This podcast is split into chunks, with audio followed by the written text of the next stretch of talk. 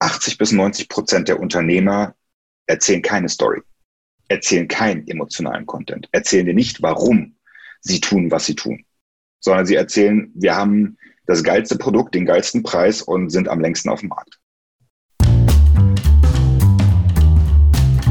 Moin Moin und herzlich willkommen zum Bisfluencer Podcast. Hier erfahren Sie in Gesprächen mit den erfolgreichsten Persönlichkeiten, wie sie es geschafft haben, Business Influencer zu werden.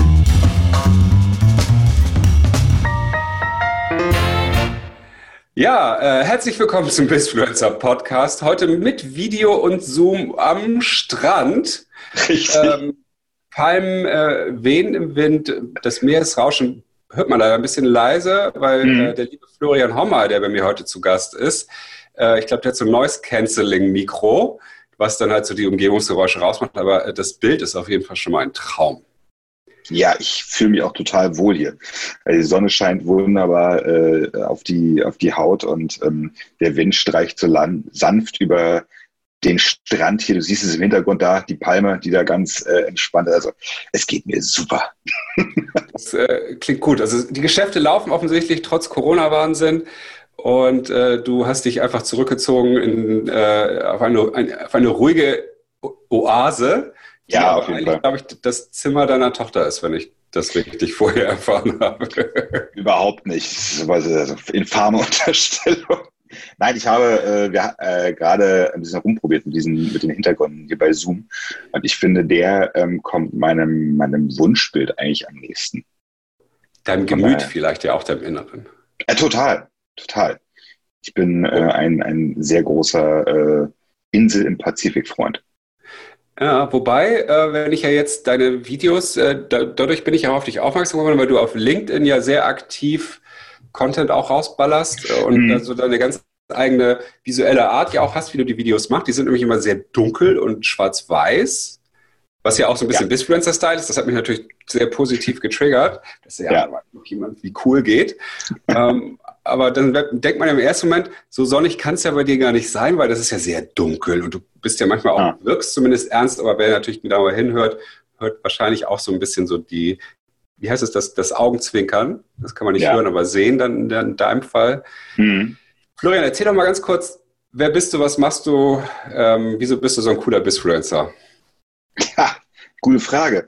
Was, wer bin ich, was mache ich? Mein Name ist Florian Hommeyer und ich äh, mache B2B Storytelling, Markenpositionierung, Markenaufbau und das Ganze digital sichtbar machen durch Storytelling. Ähm, der, der Grund, warum ich das eigentlich alles mache, weil ich A, der festen Überzeugung bin, dass Unternehmen sehr viel Geld rausschmeißen.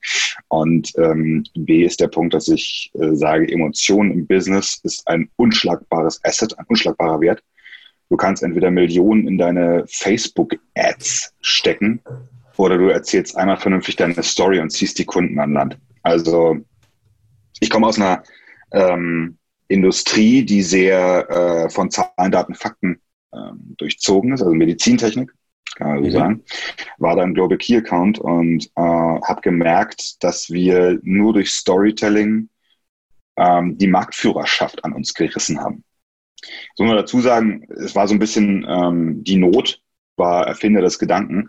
Wir hatten das teuerste Produkt, äh, wir hatten nicht viel Geld, und, äh, aber wir hatten verdammt geile Flyer ja, und deshalb äh, war der Gedanke, scheiße, wir müssen, machen, wir müssen irgendwas machen. Und ich hatte einen, einen, einen Vorgänger in der Firma, der sehr gerne zum Rotwein trinken First Class nach New York geflogen ist, aber ansonsten kam da nicht viel bei rum. Und ähm, so zwei, drei Wochen nachdem ich in die Firma gekommen bin, hieß es dann, Geld ist momentan so ein bisschen knapp. Und dann habe ich gesagt, okay, dann, dann müssen wir das machen. Und ähm, haben wir mit Storytelling den Markt von hinten aufgerollt. Wir haben nichts am Produkt verändert, nichts am Preis verändert.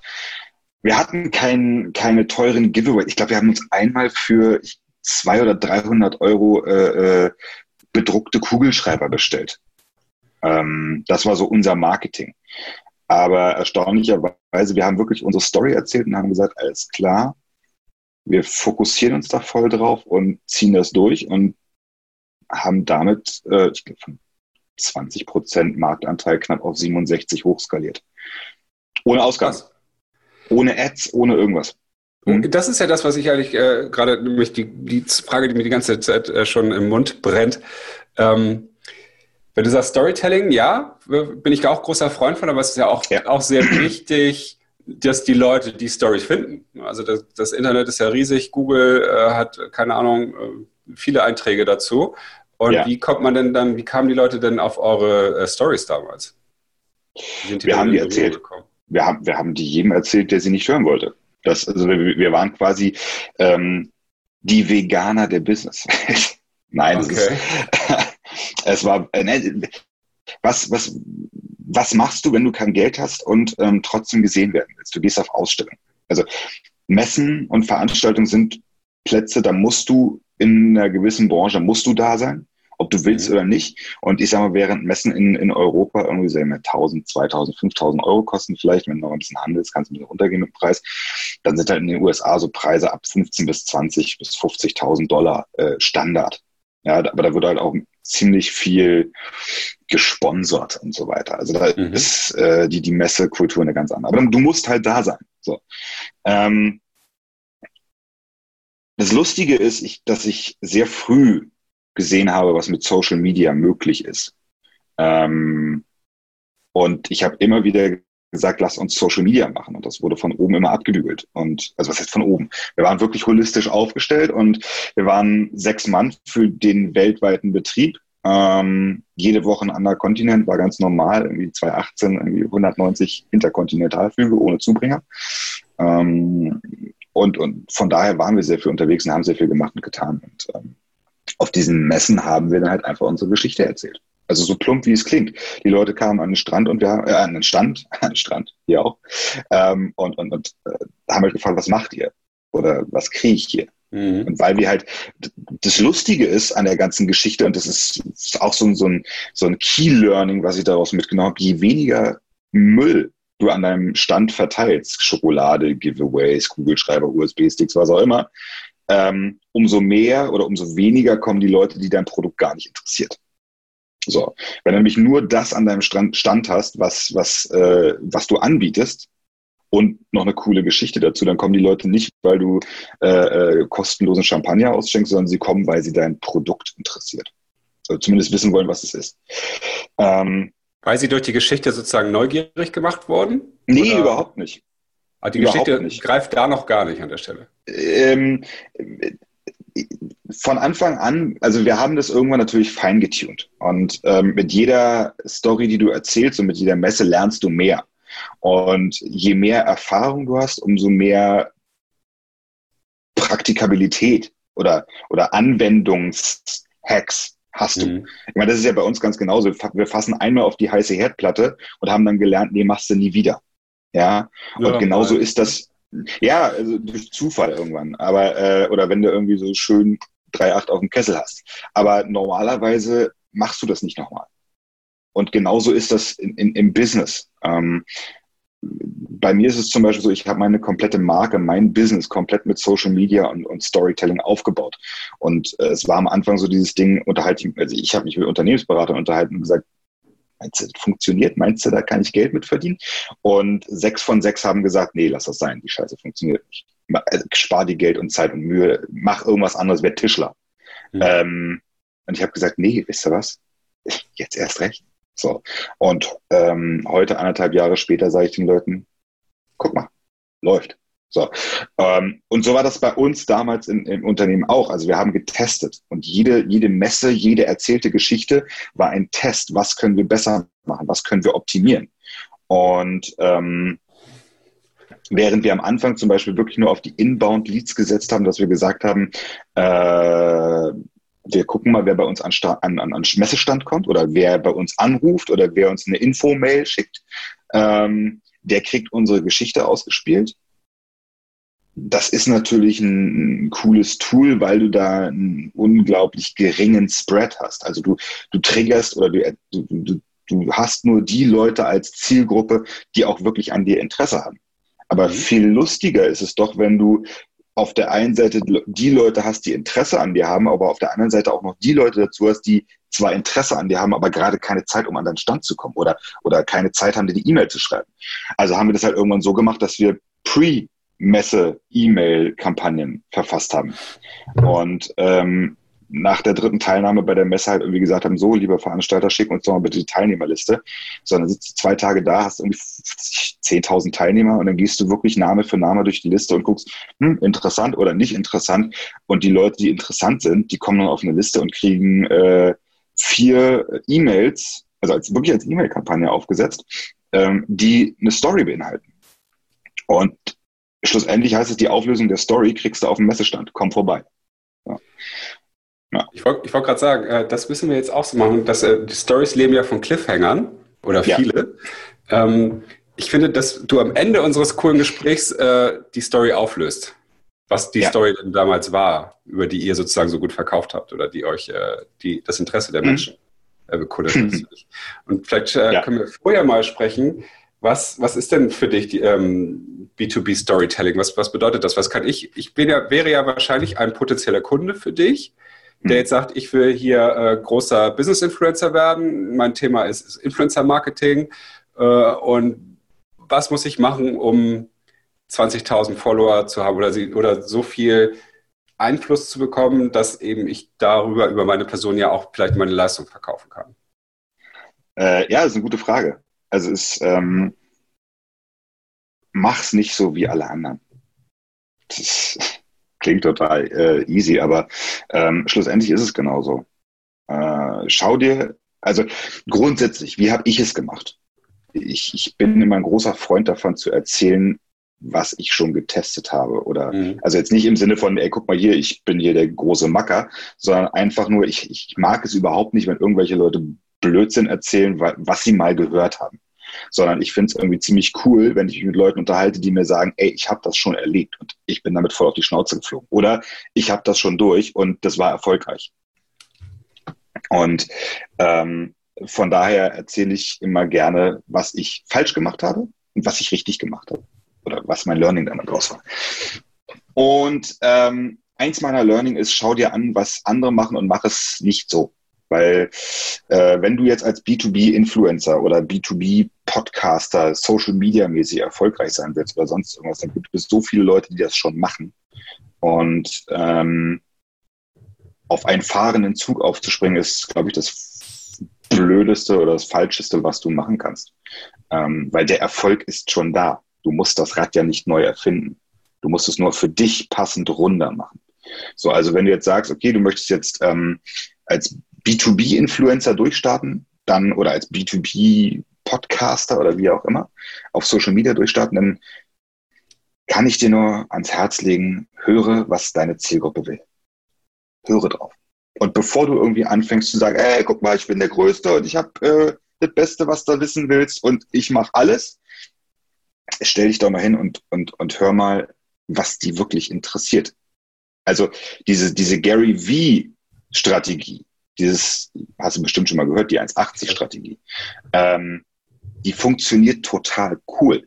Also der hat schon recht damit, aber der ist halt jetzt so ein bisschen äh, over the top, also so ein bisschen Social Media Overkill. Ähm, aber es funktioniert. Setz dich hin, guck, was deine Zielgruppe interessiert, guck, worüber sie schreiben, reden, äh, podcasten, was auch immer schau, was, ob du was dazu sagen kannst. Und wenn du was dazu sagen kannst, dann mach es so, dass es Mehrwert beinhaltet.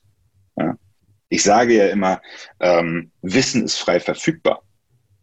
Wenn, wenn du dich heute hinsetzt und zehn Stunden googelst oder bingst oder, oder Yahoo suchst, man muss ja mal drei nennen, also das ist ja Schleichwerbung. Ähm, gibt es eigentlich AOL noch? Glaub, ja. Egal. also wenn du, wenn du, wenn du Storytelling suchst, dann ähm, wirst du mit Sicherheit am Ende des Tages mehr wissen über Storytelling als ich. Im Sinne von, was ist Storytelling? Ja. Ähm, der Unterschied ist, dass du es immer noch nicht anwenden kannst. Ja, weil, weil, weil das Umsetzen, das Anwenden, das ist das, was zählt. Also meine Erfahrung mit Storytelling ähm, ist das, was uns unterscheidet. Und deshalb ja. erzähle ich das dann halt. Also äh, mach's anders und, und, und also frag dich, warum sind die Leute interessiert an dem, ähm, was sie interessiert? Setz dich hin und sage, erzähle ihnen was wirklich mit Mehrwert, setze dich nicht hin und sage, ich bin der Tollste. Und ich glaube, was das, was die wenigsten ähm, verstanden haben oder tun, ist, dass du umsonst, for free, also so wirklich ohne was dafür zu verlangen oder zu erwarten, Mehrwert rauspulvern musst, Nutzen rausgeben musst. Mhm. Das ist, ähm, das ist so der, meine, meine, mein Key to Success, wirklich, würde ich wirklich zu sagen. Also, ähm, erzähl, gib den Leuten Hilfe for free. Und ähm, ich habe irgendwann mal mit jemandem gequatscht und habe gesagt, ey, wann kommen denn die Kunden endlich? Ja, als ich mich selbstständig gemacht habe. Und ähm, dann war die, die Anweisung oder der Tipp wirklich, mach mal sechs Monate Content und dann geht's los. Und äh, ich konnte die Uhr danach stellen. Es war sechs Monate, fünf Tage die Woche ein Video rausgepulvert, immer mit irgendeinem Business-Tipp oder mit irgendeinem Tipp zum Storytelling. Wie wendest du es an? Wie machst du es richtig? Und äh, mach mal so und nicht so.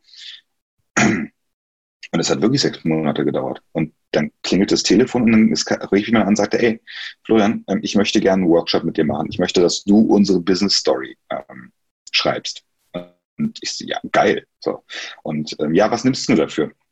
Äh, Summe X. Ja. Also schnell mal was ausgedacht. Weil ich hatte nicht damit gerechnet, dass hier irgendwann wirklich jemand kommt und sagt, ähm, ich kauf dich. Ja. Und äh, ne, wirklich, eine, also es war wirklich zwei Würfel genommen und äh, so die Zahlen. So. Und ähm, ja, okay, machen wir so. Schön, schreib mal eine Rechnung fertig und äh, in drei Wochen sehen wir uns. Dann stehst du da und denkst, wow. Und ähm, das hat sich dann immer, immer wieder wiederholt. Irgendwann musste ich keine Würfel mehr würfeln, weil ich wusste die Zahlen. Äh, aber genau so war es. Also Content, Mehrwert und, und das konsistent und, und nicht irgendwie, also ehrlich. so. Ehrlich, sei, sei, sei du selbst. Das klingt total nach Esoterik und äh, Motivationssprüche, aber äh, ich glaube, ich wäre nicht erfolgreich mit äh, Stories oder mit Beiträgen oder Content auf LinkedIn, wenn ich anders wäre, als ich bin. Mhm. Klingt total äh, plausibel und nehme ich auch mit. Ich will jetzt einfach so ganz naiv ja fragen, okay, ja. aber wie, ich glaube, ein Problem, was viele haben, ist, wie finde ich denn eine Story? Oh, das also, ist ganz einfach. Was, kann ich erzählen? Ne? Also ja klar, ein Thema ist das eine, aber um das Thema ja auch eine Geschichte zu spinnen, ich glaube, das ist ja nochmal ganz was anderes. Musst du eine Geschichte spinnen? Ja, weiß es nicht. Die, die Geschichten sind da, du musst sie nur erzählen. Das Lustige ist, ähm, also grundsätzlich gilt, äh, alles, was du erzählst, erzähl das mal einem Zwölfjährigen. So. Erstmal aus diesem ganzen analytischen äh, Denken rauskommen. Das ist, das ist der erste Tipp. Hör auf mit deinen Fachwörtern diese ganzen Buzzwords und, und was nicht. Erstens interessiert es keine Sau und zweitens versteht es keine Sau. Also hör auf, Buzzwords zu verwenden. Auch wenn es total hip klingt oder, oder, oder, oder, oder toll ist oder dich irgendwie zum Hero machen könnte, hör auf damit. Mhm. Es, es, interessiert keine Sau. Ähm, und zweitens, wie findest du Content für eine Story? Ähm, offenen Augen oder offenen Auges durch dein Leben gehen. Die, die, die, der Content ist doch da. Du hast ein Business, du hast ähm, ähm, ähm, Kunden, du hast Ideen, was auch immer. Naja, dann erzähl doch mal, was deine Kunden mit deinem Produkt erleben. Ja. Grundsätzlich, Digitalisierung, alles schön und gut. Aber wir Menschen sind emotionale Herden und Triebtiere. Ja wenn du einen Menschen in Einzelhaft sperrst, dann dauert es drei Tage, bis er durchdreht. Das geht schnell, das geht richtig schnell. Das heißt, wir Menschen brauchen soziale Interaktion, wir brauchen Emotionen. Wir versuchen alles zu digitalisieren. Aus dem Brief wird eine WhatsApp, aus dem äh, Tante Emma Laden wird Amazon und so weiter, äh, eBay oder Otto.de natürlich. Ähm, äh, wir versuchen alles zu digitalisieren, aber am Ende gehen wir doch wieder zu irgendwelchen Dating-Plattformen und versuchen eine soziale Interaktion, also eine Emotion hervorzurufen. Mhm. Ähm, das heißt, wenn du als Unternehmer, als, als ähm, Entrepreneur oder wie auch immer du dich gerne nennen möchtest, es schaffst, deinen Menschen emotional zu erreichen, hast du einen unglaublichen Business-Vorsprung gegenüber deinem Wettbewerb, weil ich würde mal behaupten, 80 bis 90 Prozent der Unternehmer erzählen keine Story, erzählen keinen emotionalen Content, erzählen dir nicht, warum sie tun, was sie tun, sondern sie erzählen, wir haben das geilste Produkt, den geilsten Preis und sind am längsten auf dem Markt. Mhm. Ist nicht von mir ausgedacht. Guck dir einfach mal die, die Internetseiten an, die da existieren. Es ist so. Die wenigsten erzählen, warum sie etwas tun, sondern, äh, was weiß ich, der beste Preis im Markt. Und ja. Das funktioniert nicht, nicht auf Dauer. So, wir sind also, also ich als Mensch, ich bin auf der Suche nach einem emotionalen Ankerpunkt. Ich bin auf der Suche nach etwas, womit ich mich verbinden kann. Ich bin auf der Suche nach etwas, wo ich mich wiedererkenne. Emotional wiedererkenne. So, wenn ich also auf der Suche nach, oder wenn ich jetzt als Unternehmer auf der Suche nach Stories bin, die ich meinen Kunden anbieten kann, dann hör dich doch einfach mal um. Hör doch mal, was dein Kunde mit deinem Produkt erlebt hat. Du verkaufst äh, ähm, Fahrräder als Beispiel. Ja? Mhm. Cool. Dann guck doch mal, dass ich 10 Euro Rabatt, wenn du mir äh, oder oder wie auch immer einen Rabatt oder keine Ahnung was, wenn du mir dein Fahrradfoto mit Story auf Instagram postest. Erzähl mir doch mal, was du mit deinem Fahrrad, den geilsten Ort, wo du mit deinem Fahrrad warst. Ey, du, du ohne Ende kriegst du da Content rein für Stories. So, was haben die Leute mit deinem Produkt erlebt, mit deinem Fahrrad jetzt in dem Fall? So, alles klar, du, du siehst, was deine Kunden erlebt haben. Mach daraus noch mehr Content. Ja.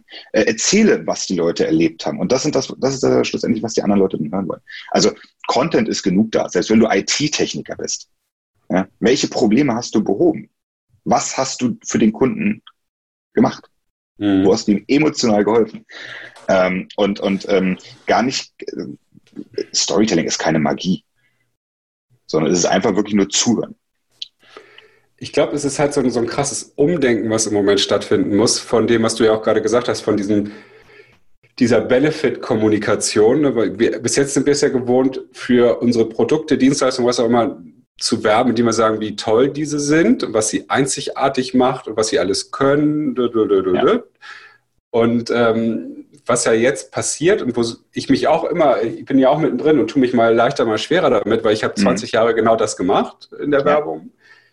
Ähm, zu sagen, nee, ich will ja gar nicht erzählen, wie toll das Produkt ist. Das, das wissen ja die meisten auch irgendwie wahrscheinlich, oder, ähm, sondern eben, was ich damit erlebt habe. Oder ähm, das Produkt hilft ja irgendein Problem zu beheben und sich mit dem Problem vielleicht auch mal holistischer auseinanderzusetzen oder ähnliches. Ja. Und zu sagen, ich werde vielleicht auch der Experte für dieses Problem und deswegen habe ich lustigerweise auch noch so ein Produkt dazu. Aber das ja. haue ich jetzt, lege ich dir deswegen nicht aber jedes Mal vor äh, in die Kamera und sage, dieser Stift ist übrigens das richtige Produkt dafür, um richtig zu schreiben, ja. sondern ich schreibe, ich schreibe tolle Geschichten.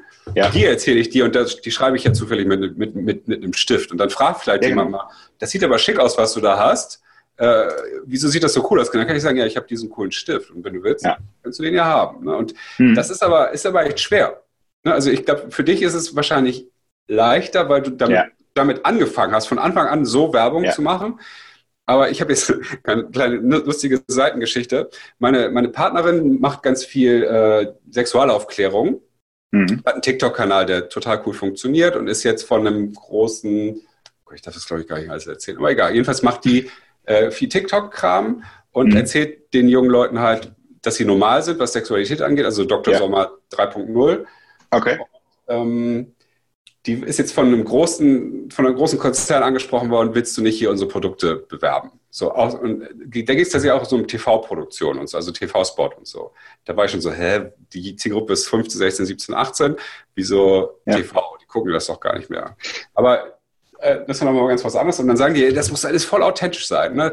Sei so, wie du immer bist. Dann ist sie, wie sie immer ist. Und dann klingelt das Telefon, ja, äh, können wir noch mal, wir müssen doch noch mal reden. Äh, ne, dann wird das dann doch, kannst du das Produkt doch noch mal mehr in die Kamera halten. Also all diese Sachen. Du denkst, nee, genau das ist es ja nicht. Aber das kennen die nicht anders. Ne? Und die haben ja, ja dann die Marketingmanagerin davon hat ja noch einen Chef, der kennt es noch weniger mit dem, wo, wo wir uns hier mit auseinander. Da wird Reklame noch gemacht, wie in den 80ern. Ja. Mit einem großen Plakat und das Produkt ist der Hero dabei. Ja. Und das ist natürlich ein krasser Umlerneffekt. Da haben viele auch richtig Angst vor, weil das wissen sie, dass es irgendwie einigermaßen schlecht funktioniert, aber das ist berechenbar.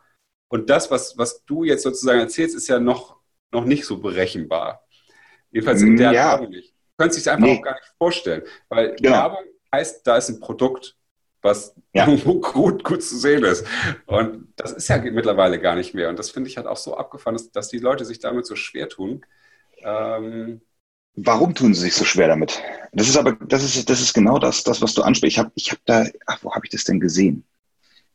Ähm, ich glaube JW Marriott, Hotelkette aus den USA, ähm, haben total geiles Storytelling auf YouTube betrieben. Also sie haben quasi so eine Art Kinofilm für sich selber äh, geschrieben über die zwei Dormen. Mega. Mega, ja. weil, sie, weil, sie, weil sie einfach verstanden. Also grundsätzlich. Grundsätzlich, und das ist das, das ist so, so das, das, das, das ist genau das Problem, was du angesprochen hast. Kenne deine Zielgruppe und verstehe, was sie will.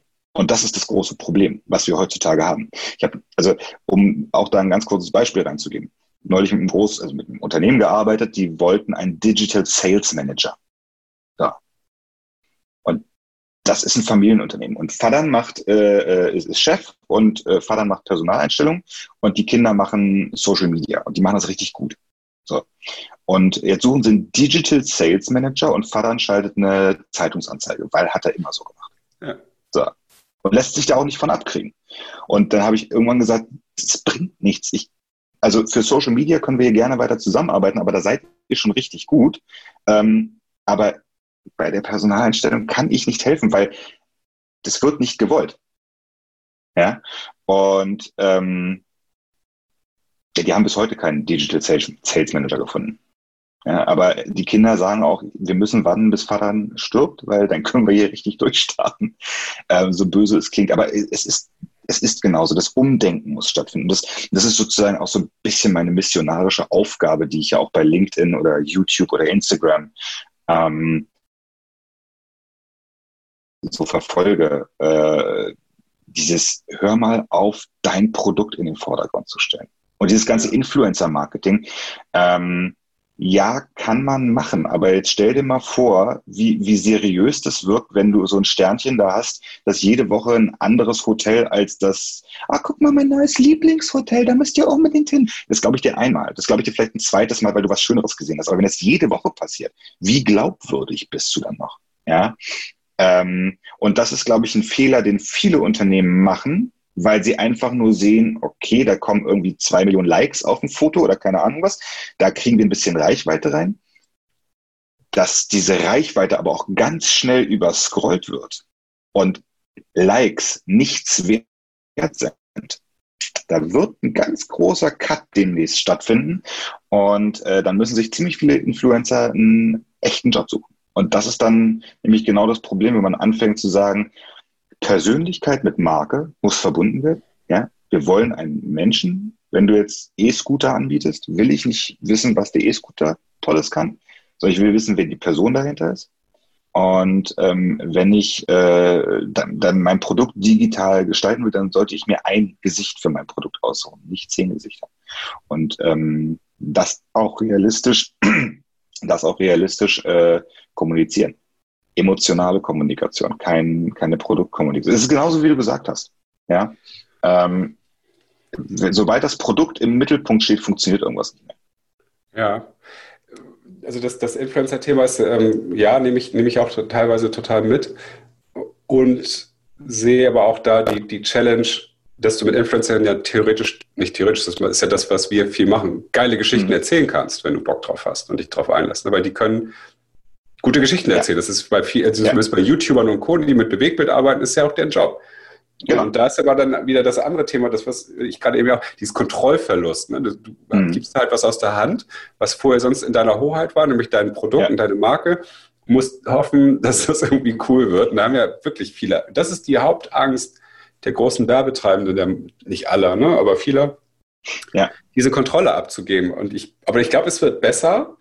Und ich glaube auch ja, was auf der anderen Seite, es gibt so zwei Strömungen. Die einen, die so mhm. merken, ja, ich, ich, ich verstehe, eine Influencer-Kooperation ist eine Markenkooperation, deswegen haben wir beide irgendwie Mitspracherechte. Ja. Aber viele andere sagen, ich zahle dir Geld dafür, das ist mein Produkt und das ist der King, deswegen ist es Reklame. Denn, also da unterscheide ja. ich für mich gedanklich halt immer. Ja. Es gibt irgendwie coole Markenkooperationen und es gibt ganz einfache Influencer-Werbung, ne, wo, hm. wo, genau das wie ja. immer gemacht wird, wo du ein Filmplakat, wo du so ein Straßenplakat letztendlich nur auf LinkedIn oder auf Instagram baust. Das ja, genau. ist leider auch noch immer, und das ist eine große Gefahr, die ich aber sehe, dass immer wieder alter Wein in neue Schläuche gegossen wird. Jetzt kommst mhm. du mit Storytelling, mega geil. Äh, und da sehe ich ja auch wieder so, oh, was, wie schafft das jetzt die Werbeindustrie, auch dort wieder den, den alten Scheiß zu machen? Weil du kannst ja eine geile Geschichte erzählen und mich voll reinnehmen und sagst am Ende, ja, jetzt klick hier hinten und nimm am Gewinnspiel teil oder so. Und schon ist mhm. ja wieder Magie wahrscheinlich auch weg, oder? Naja, es kommt darauf an, was du mit deiner Story verfolgst. Also ähm, Story kann oder ich sag mal so, da sind wir schon ganz groß im Bereich Content äh, Marketing. Also äh, weg vom klassischen äh, Ad Marketing hin zum Content Marketing. Das ist ja so der, der, der heiße Scheiß in 2020.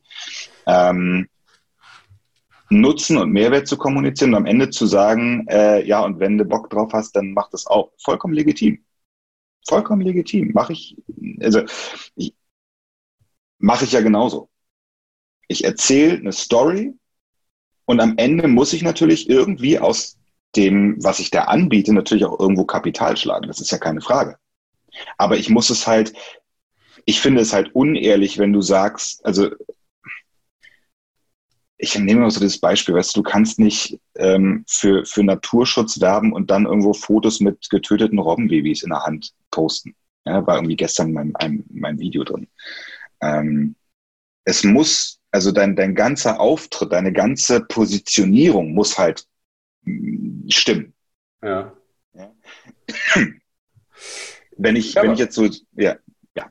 Äh, du sagtest ja aber gerade auch, ähm, das Erfolgreichste auch bei dir war ja, dass du Content und Informationen äh, rausgehauen hast über Monate, äh, ohne irgendeine vordergründige Verkaufsperspektive zu haben. Ja. Und ich finde schon, wenn dann ja wieder eine Marke XYZ coolen Content raushaut und dann am Ende doch wieder Verkauf mich steht, so das ist halt, da, da mache ich das Fragezeichen hinter. Kann, geht das nicht eigentlich auch genauso, wie du das sagst? Kann ich eigentlich theoretisch auch eine Marke, ein Produkt genauso werben, wie du es tust und das wird trotzdem gekauft? Ja. Ich weiß es nicht, ne? Also es ist nur so eine, so eine These, die ich jetzt hier reinwerfe. Äh, ja, natürlich. Natürlich funktioniert das. Ähm, das Ding ist, es dauert halt einfach nur länger. Hm. So. Deswegen auch B2B-Storytelling. B2C-Storytelling ist so schnelllebig und so ähm, kurzweilig. Da hast du meistens gar nicht die große Chance auf riesengroße Stories. Es sei denn, du hast den Willen, anders zu sein. Und dann wirst du auch richtig erfolgreich. Mhm. Also ähm, dieses Onboarding, diese Vorbereitung, ähm, Positionierung ist, ist, ist dein, dein Kapital. Ich, hab, ich hätte ja genauso gut nach, was weiß ich, nach einem Monat meine Facebook-Ads schalten können oder sowas. Mit dem Ding, äh, kauf hier. Mhm. Habe ich aber nicht gemacht. Das ist ja alles organisch. So, jetzt stell dir mal vor, du gehst in eine Kneipe und fragst die nächste Person, ey, willst du mich heiraten? Egal ob Männlein, Weiblein. Du wirst entweder eine geschallert bekommen oder zumindest einen Vogel gezeigt und sagst, spinnst du? Was willst du denn überhaupt von mir? So. Oder, oder, du hast Pech und du sagst jemand ja. Richtig. So. Und das ist aber der Moment, wo du eigentlich laufen solltest. ähm, aber genau das ist ja das, das mit den, mit den äh, Anzeigen oder mit, mit Werbung. Ja. Die Werbeanzeige, die klassische, ist das, willst du mich heiraten, nachdem die Person das erste Mal gesehen hast. Content Marketing oder Storytelling ist das Ding, hi, ich bin der und der. Wie heißt denn du? Lass, wollen wir ein Glas Wasser zusammen trinken? Ja.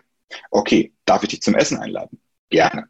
Wollen wir mal 35 Stunden quatschen? Ja, bitte. So, dann gehst du nochmal essen, dann gehst du noch was trinken, dann gehst du ins Kino, dann gehst du.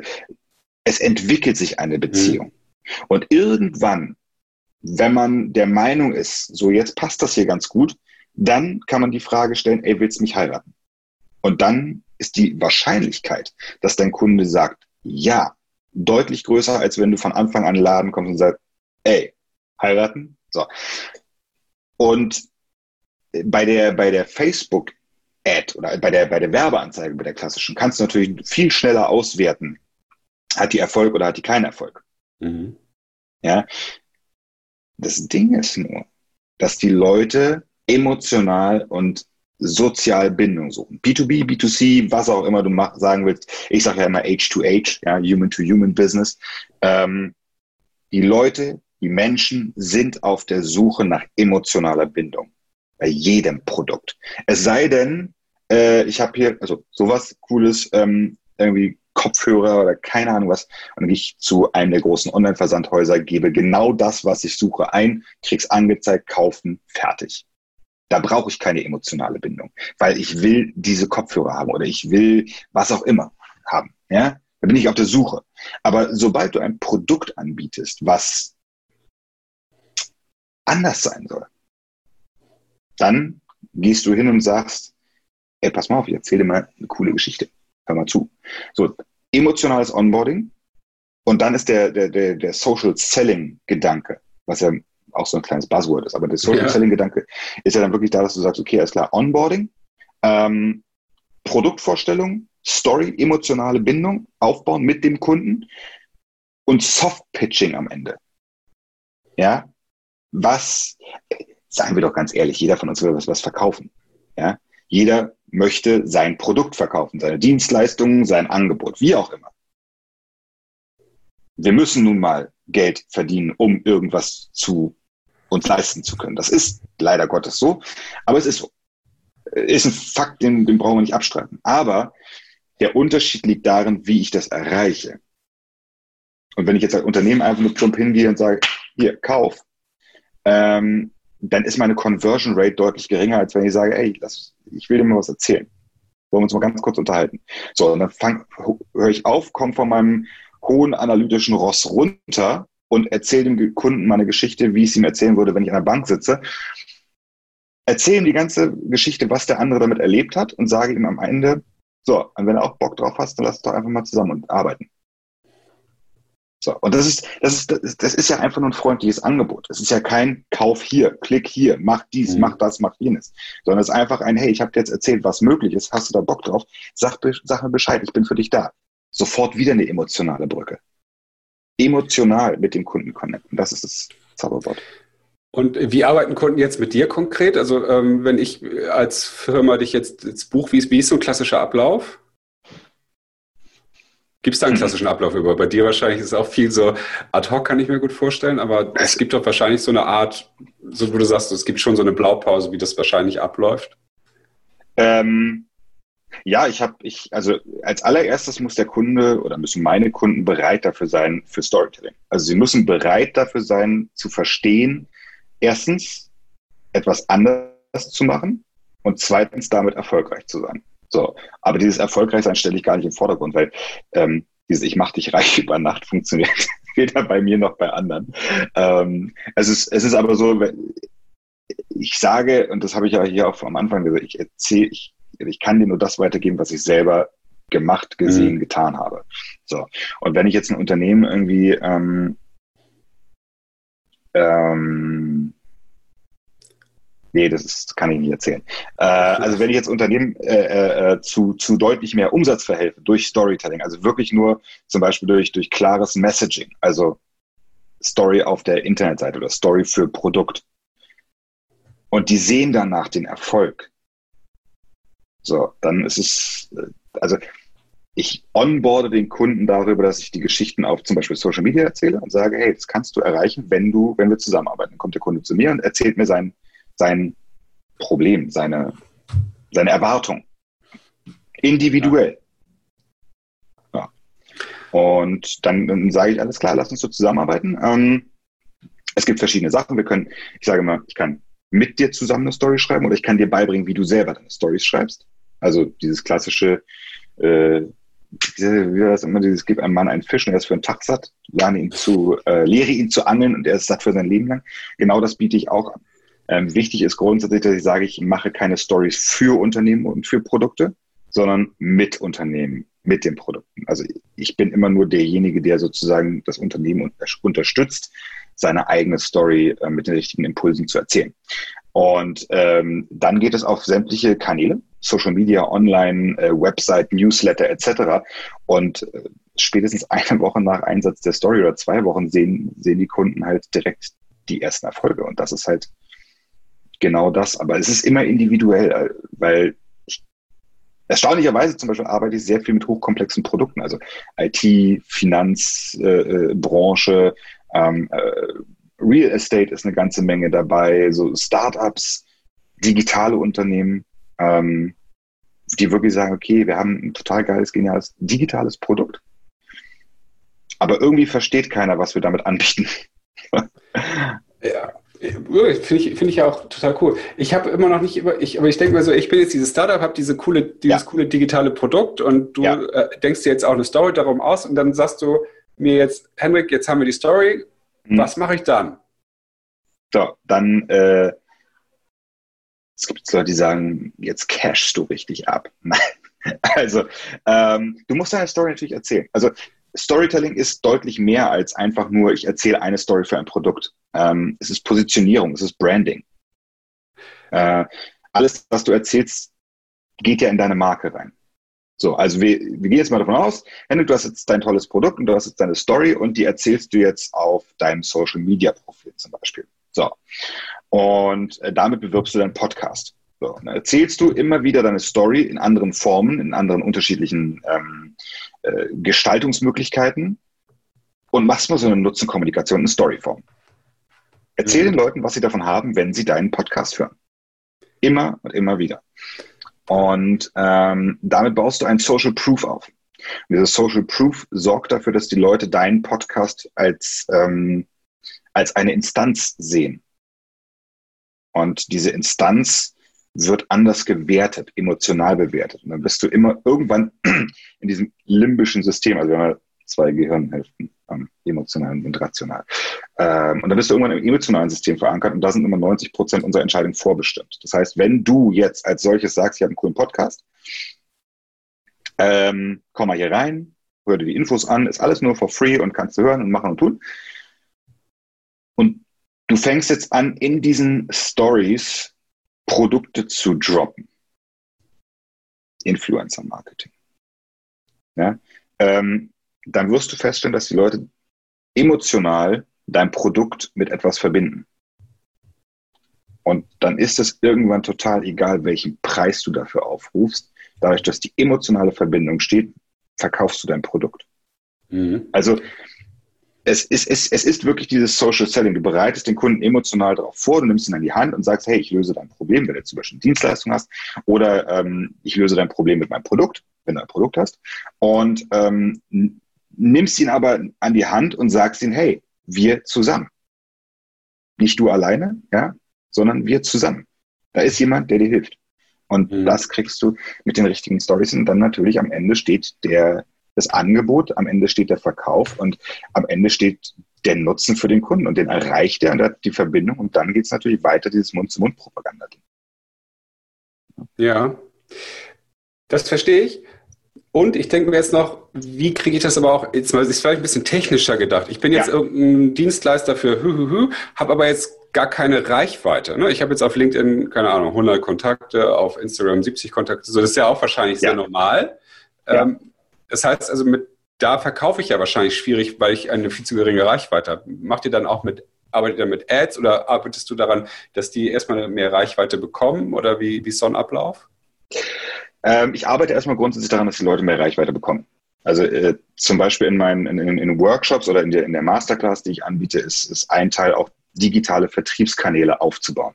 Also nicht mhm. nur zu sagen, okay, ich mache jetzt Storytelling, sondern auch wirklich, okay, was machst du jetzt mit der Story? Ist genau. es der One-Liner? Ist es dein Newsletter? Ist es dein, dein äh, digitaler Vertriebsweg, den du über Webseiten etc., Produkte, Programme aufbaust?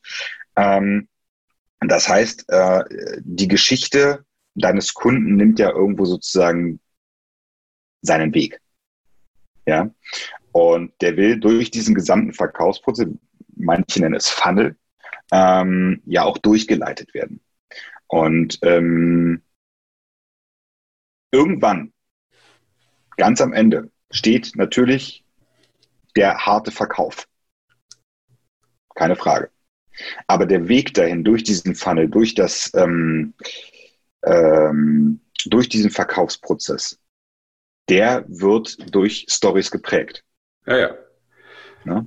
Okay, also machst du schon, also auch mehr als nur die Geschichte, sondern du ja. sagst auch, wie verbreitest du diese Geschichte, lieber Kunde? Und das, also, weil da ja. kommt man ja auch schneller wiederum in diese Richtung der dieser ganzen Inbound-Terroristen auf, auf äh, LinkedIn. Das kriegst du ja. kriegst auch jeden Tag. Ich kriege locker zehn Kontaktanfragen von Menschen, die mein Business, egal welches ich da angegeben habe, äh, nach vorne katapultieren, einfach ja. nur durch Magie. Ne? Also, dass die Kunden auf mich zukommen und äh, Kaltakquise war gestern und so. Ich finde, das sind ja auch geile Mechanismen. Ne? Also, das, was du ja auch beschreibst, ich finde, das ist geil. Das ist so, so kann Werbung auch cool funktionieren. Mhm. Aber es ist ja, wird jetzt aber auch gerade, die, diese Sau wird ja noch mehr durchs Dorf getrieben als TikTok und was weiß ich gerade. Ja. Das ist ja unglaublich und das ist ja schon so, kommt in den 80ern hieß sowas, glaube ich, mal Drückerkolonne. Mhm. Die, die, Leute, die mit ihren Zeitschriften-Abos bei dir ja. produzieren und arme Omas ausrauben.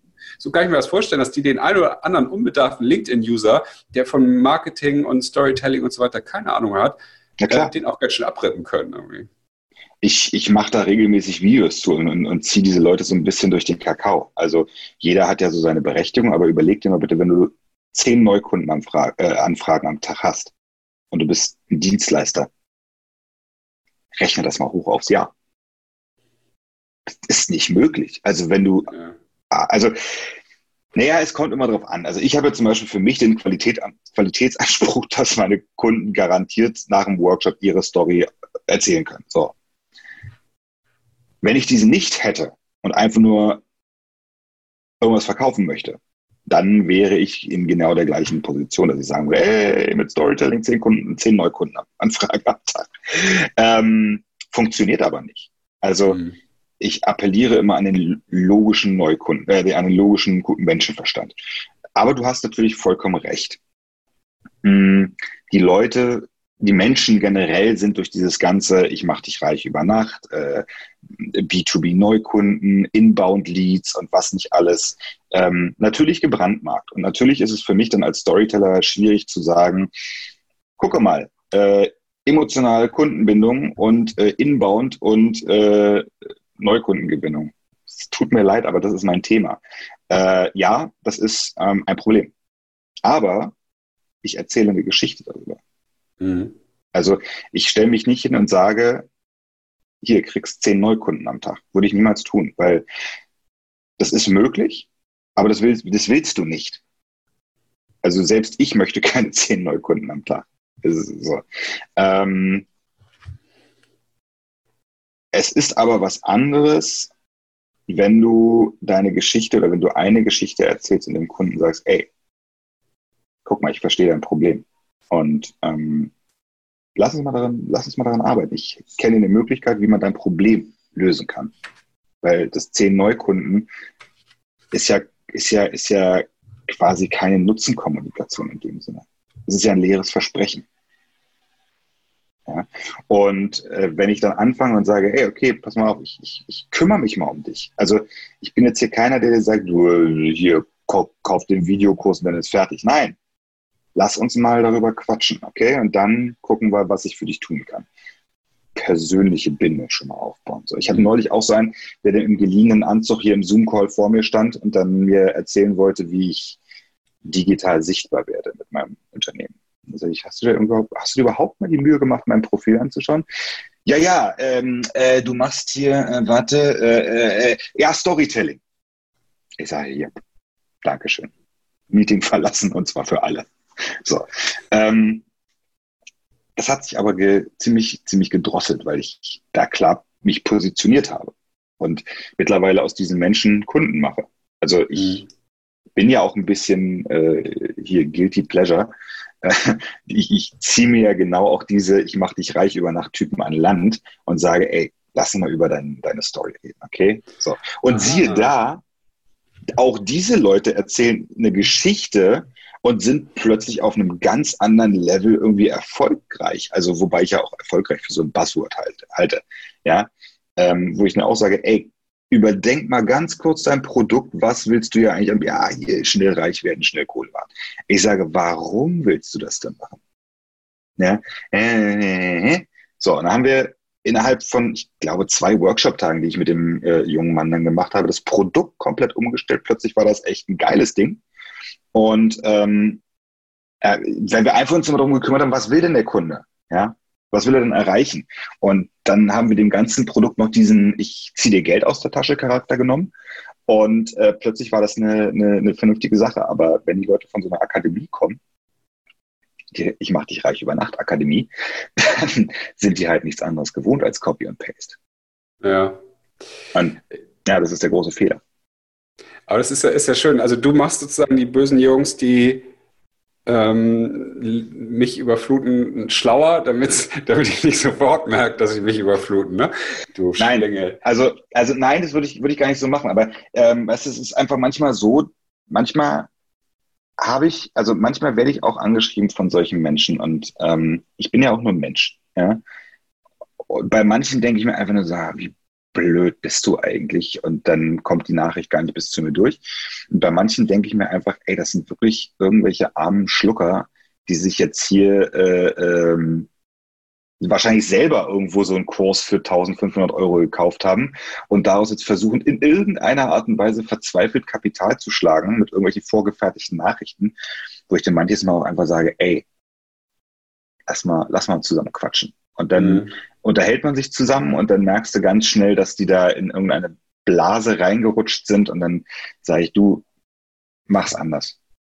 Das ist ja vielleicht auch eine sehr interessante Zielgruppe für dich und andere. Die, äh, weil davon gibt es ja richtig viele, wie wir sehen. Ne? Ja. Den Bauen, Sales, ich mach dich reich, äh, Leuten, mhm. die eben äh, teuer bezahlte Kurse besucht haben. Ja. Äh, und ich glaube ich glaub auch, dass viele von denen tatsächlich vielleicht was Sinnvolles anzubieten haben. Ne? Oder, ja, äh, genau. Und, aber auf, auf eben so komisch geframed wurden, dass die denken, jetzt müssen sie genau diesen Weg gehen.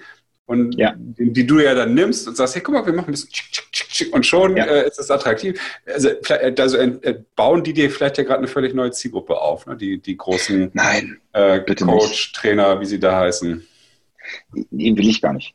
Will ich gar nicht. Ich weiß. Ähm, ich finde es lustig, dass es vielleicht dadurch ein bisschen besser wird.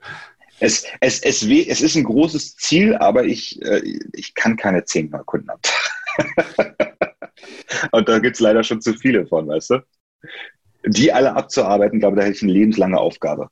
Das Lustige ist, und das, das finde ich eigentlich so, ähm, so cool, dass ähm, ich mittlerweile ganz, ganz viel, wie soll ich sagen, dass ich mittlerweile viele Neukundenanfragen bekomme von Leuten, die schon sehr, sehr viel Geld ähm, bei anderen Storytelling-Kursen ausgegeben haben und sagen, ich war da im Mentoring, aber ich habe es nicht verstanden. Ich weiß nicht, wie ich meine Story erzähle. Florian, kannst du mir bitte helfen? Und dann sage ich, ja klar. So, aber das, das häuft sich mittlerweile und dann denke ich mir echt so, huh, Du kannst also nicht verkaufen oder keinen Nutzen verkaufen für fünfstellige Beträge. Ähm, und nur dadurch, dass du deine Story richtig erzählst, kaufen es die Leute. Also das ist das, das, das beste gelebte Beispiel par excellence, dass Storytelling funktioniert. Und ähm, das mhm. Problem ist nur, wenn du dann keinen Nutzen oder keinen kein, kein Erfolg dahinter hast, dann spricht sich das halt irgendwann rum. Und das ist, das ist auch so ein bisschen mein, mein Antrieb. Also ich, ich will, ich will dass dieser ganze Blödsinn aufhört ähm, und dass ehrlich kommuniziert wird. Jetzt nicht aber die Ehrlich Brothers, sondern dass einfach mal dieser ganze Ich mach dich reich über Nacht Kram rausgeht und du, du auch dafür bezahlst, dass du eine Leistung bekommst. Ja. Ist ja fast schon ein schönes Schlusswort hier übrigens. Also dann, äh, dann jetzt, jetzt ganz zum Schluss haust du deinen inneren, inneren Antrieb raus. Ich dachte, ich kriege schon viel eher aus dir rausgekitzelt. Ähm, ist doch so offensichtlich. Aber ich habe ich hab gerade so ein bisschen nochmal mitgeschrieben, ja, dem Anfang. Ich würde jetzt gerne nochmal so zusammenfassen, wie, was du ja sagst, was, eigentlich ist es ja ganz einfach. Wenn ich sage, ich will Geschichten erzählen und über diese Geschichten verkaufen, muss ich ja eigentlich nur gucken, äh, nee, ich einfach zuhören, was meine Zielgruppe wirklich interessiert oder ja. lesen und so weiter. Ich, äh, ne, erstmal, ich müsste erstmal meine Zielgruppe ja definieren und dann sagen, was finden die cool oder worüber machen sie sich Gedanken, was sind ihre Probleme. Da gibt es ja verschiedene Ansätze wahrscheinlich. Ne? Ja. Mhm. Und dann äh, habe ich geschrieben, sehen, ob sowas, äh, jetzt kann ich meine eigene Schrift wieder nicht mehr lesen, also sehen, was ich dazu zu sagen habe, sinnbringendes ja. irgendwie. Und äh, dann aber trotzdem auch, was ja, glaube ich, ganz, ganz wichtig ist, ist anders zu machen, als es andere machen, die auch schon da sind. Du hast ja gesagt, äh, ne, ja. guck dir das an, was meine Leute im Bereich äh, Influencer-Marketing machen oder Podcasting oder was immer. Und dann machst du das aber anders. Mach's auf deine eigene Art. Also, mhm. ich, ich gebe dir, ich, ich gebe dir ganz gerne das Beispiel. Als ich angefangen habe mit Storytelling auf LinkedIn zum Beispiel, dann, ähm, ich habe geguckt, es gab Storyteller auf LinkedIn die hatten ihr, ihr Profil, die haben ab und zu mal ein nettes Bild von sich auf irgendeiner Bühne gepostet und haben dann gesagt, guck mal hier, ich bin toll, ich habe schon Vorträge gehalten und ähm, äh, keine Ahnung, ich mache dies, das, jenes. So. Und alle immer mit dem gleichen dramatischen, mit der gleichen dramatischen Beleuchtung und alle immer mit dem gleichen dramatischen Setup und alle immer ähm, tan, tan, tan, ta, jetzt kommt Storytelling. Und dann habe ich gesagt, ey, ganz ehrlich, wenn ich mich da hinstelle und immer diese Selbstbeweihräucherung habe und am besten immer im dreiteiligen Anzug und mit Monokel im Ohr, damit es irgendwie äh, als Märchenonkel rüberkommt. Ey, das, das, das ist so 1990-Style und jeder immer noch mit seinem äh, hier Storytelling-Kurs, dies, das, jenes. Dann habe ich mir überlegt, okay, ich bin auch Storyteller. Und ja, ich habe auch schon Vorträge gehalten. Ich mache eine ganze Menge Vorträge, ob nur online oder, oder Präsenz mache auch Workshops. Ähm, aber wie kann ich das Ganze anders verpacken? Dann habe ich geguckt, was die alle nicht machen, das waren Videos. Und dann habe ich gesagt, hm, wenn ich jetzt anfange mit Videos, dann machen das relativ viele dann direkt nachher auch noch mit. Ja? Also habe ich gesagt, ich gehe noch eine Stufe weiter, ich mache Schwarz-Weiß-Videos. Mhm. Und wie gesagt, naja, Schwarz-Weiß-Videos kann, kann auch relativ leicht kopiert werden. Dann mache ich noch die Jump Cuts dazu. So, und, und zu guter Letzt, on top, also drei, vier Stufen weiter, habe ich dann gesagt, so, jetzt stelle ich mich nicht in im Anzug und im Dreiteiler mit Monokel im Ohr, sondern ich stelle mich dahin mit T-Shirt, weil ich halt einfach ich bin. Ja, ich trage gerne Jeans und T-Shirt und gehe auch so auf die Bühne, ich halte so Vorträge, ich mache so meine Workshops. Ähm, ich, ich habe maßgeschneiderte Anzüge im Schrank, aber ich muss die nicht zeigen. Also ich muss nicht irgendwas spielen, damit ich irgendwas darstelle. Und siehe da, die Leute haben, oder die Menschen, die Zuschauer haben plötzlich gesehen, ey, da ist jemand, der ehrlich so auftritt, wie er ist, der ist anders präsentiert in Schwarz-Weiß-Videos mit Jumpcuts und ähm, der dabei total authentisch ist und nicht sich verstellt. Wenn ich halt der introvertierte Typ bin, dann sollte ich vielleicht lieber Texte schreiben oder dann sollte ich vielleicht mhm. lieber Bilder machen oder dann sollte ich vielleicht ähm, irgendwas anderes machen meine Art und Weise der Kommunikation suchen. Vielleicht bin ich eher der Podcast-Typ. Vielleicht bin ich jeder, der, der, der Typ, der ähm, äh, vor Meeresrauschen irgendwelche Nachrichten einspricht. Ja, dann ist das total in Ordnung. Das ist deine Art. Aber das Problem ist, dass, dass, es, dass, dass es so oft versucht wird, ähm, ein, ein, ein Gerüst über etwas zu stülpen, was gar nicht und über dieses Gerüst passt. Oder mhm. andersrum, mhm. etwas über ein Gerüst zu stülpen, was gar nicht zu dir passt ich bin schon immer der Video- und Bildertyp gewesen. Ich habe schon, also ich drei Accounts auf Instagram, wo ich irgendwie Landschaftsfotografie, sonst was Fotografie und jetzt mein drittes Profil habe. Ja, aber das bin ich. Das, ich habe Spaß vor der Kamera. Ich mache das gerne. Das ist mein Medium. Aber das bin ich. Das muss nicht auf jeden anderen passen.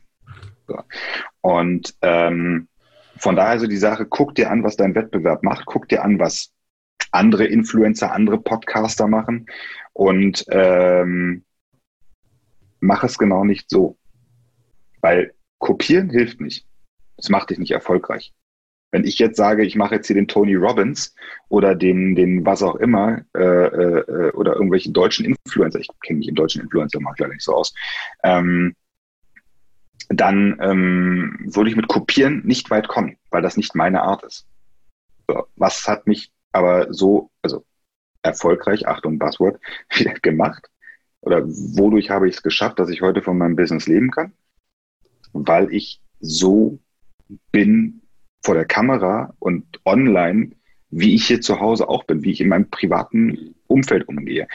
Natürlich unterhalte ich mich jetzt nicht meiner Frau und meinen Kindern jeden Tag über irgendwelche Markenpositionierung oder, oder äh, digitale Geschäftsentwicklung. Aber die Art und Weise, wie ich mit jemandem rede, ist genau das gleiche hier zu Hause, als wenn ich irgendwie im, im, im Business unterwegs bin. Und wenn du damit ein Problem hast, dann müssen wir auch nicht zusammenarbeiten. Aber ich werde mich nicht für dich verstellen. Und das ist, was viele Unternehmer denken, für ihre Kunden machen zu müssen. sich verstellen.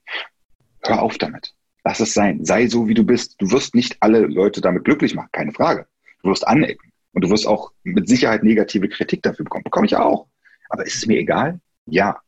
Weil das ist meine Art. Und dadurch sind, dadurch bekomme ich aber auch die Kunden, die sagen, gerade erst bevor wir hier den Podcast aufgenommen haben, ähm, ein super Gespräch gehabt mit jemandem, der gesagt hat, Florian, ich würde gerne mit dir zusammenarbeiten.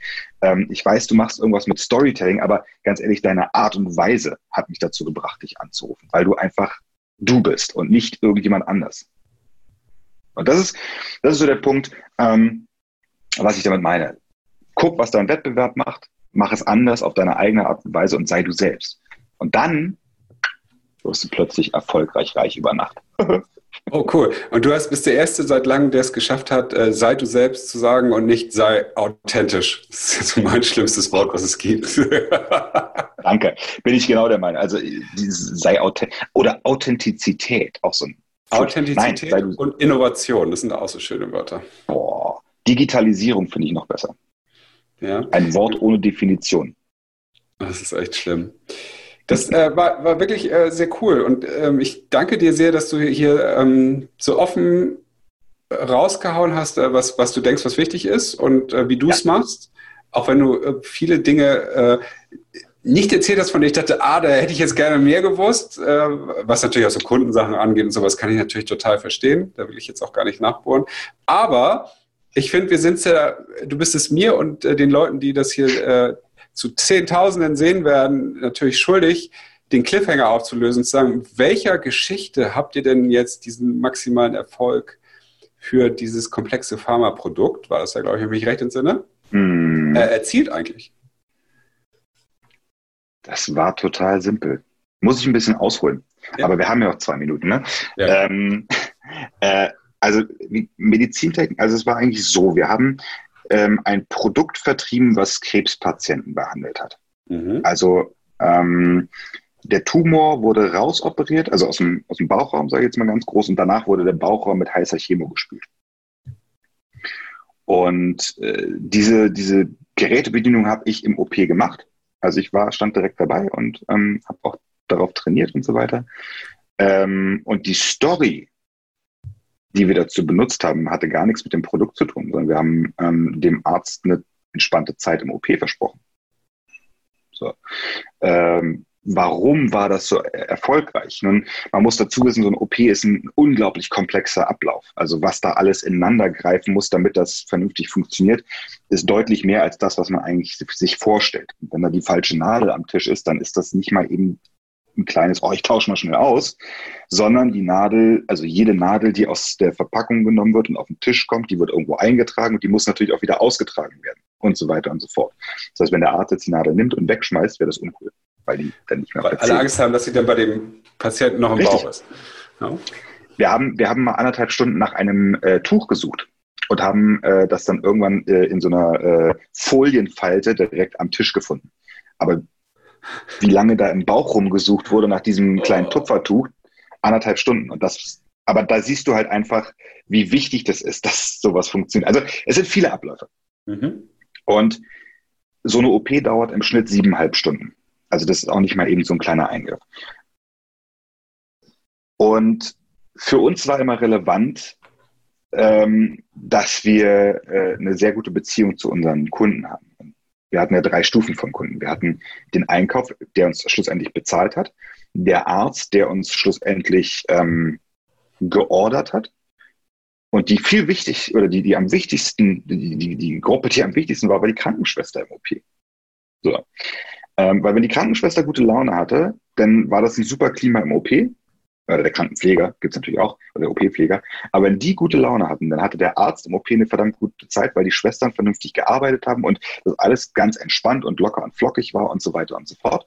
Und äh, wenn das Personal gut gelaunt war, dann hatte auch der Einkauf eine lustige äh, äh, Zeit, weil er sich nicht großartig um Sachen kümmern musste, sondern die haben geschlossen gesagt, wir wollen das und das.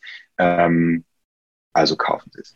Mhm. Unsere, unser Wettbewerb, der kam in den OP und musste erstmal eine ganze Menge Zubehör. Ja, ich brauche noch einen Schlauch und ich brauche noch eine Rolle und ich brauche noch ein Klebeband, ich brauche dies, das, jenes.